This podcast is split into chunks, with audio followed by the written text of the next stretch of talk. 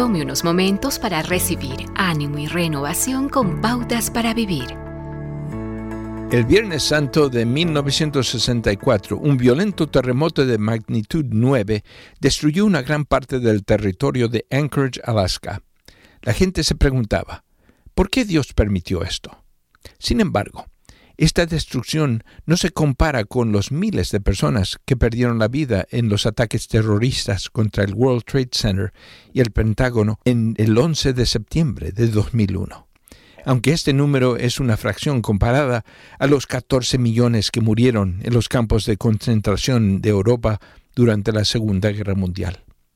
Cuando la tragedia golpea, su extensión puede variar, pero cuando su pérdida, el problema es personal íntimo y muy doloroso. Y nos preguntamos una vez más, ¿por qué Dios permitió esto?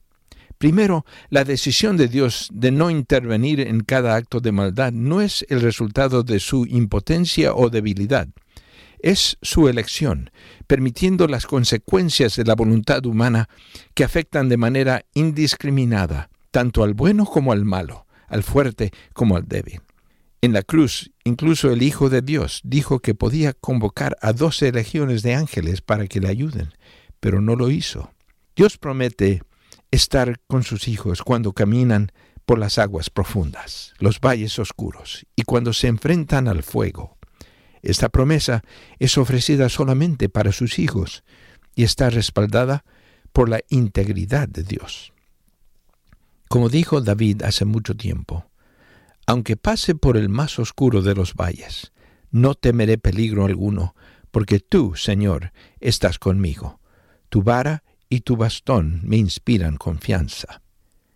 Es reconfortante saber que todavía el buen pastor camina con sus hijos a través de las profundas aguas.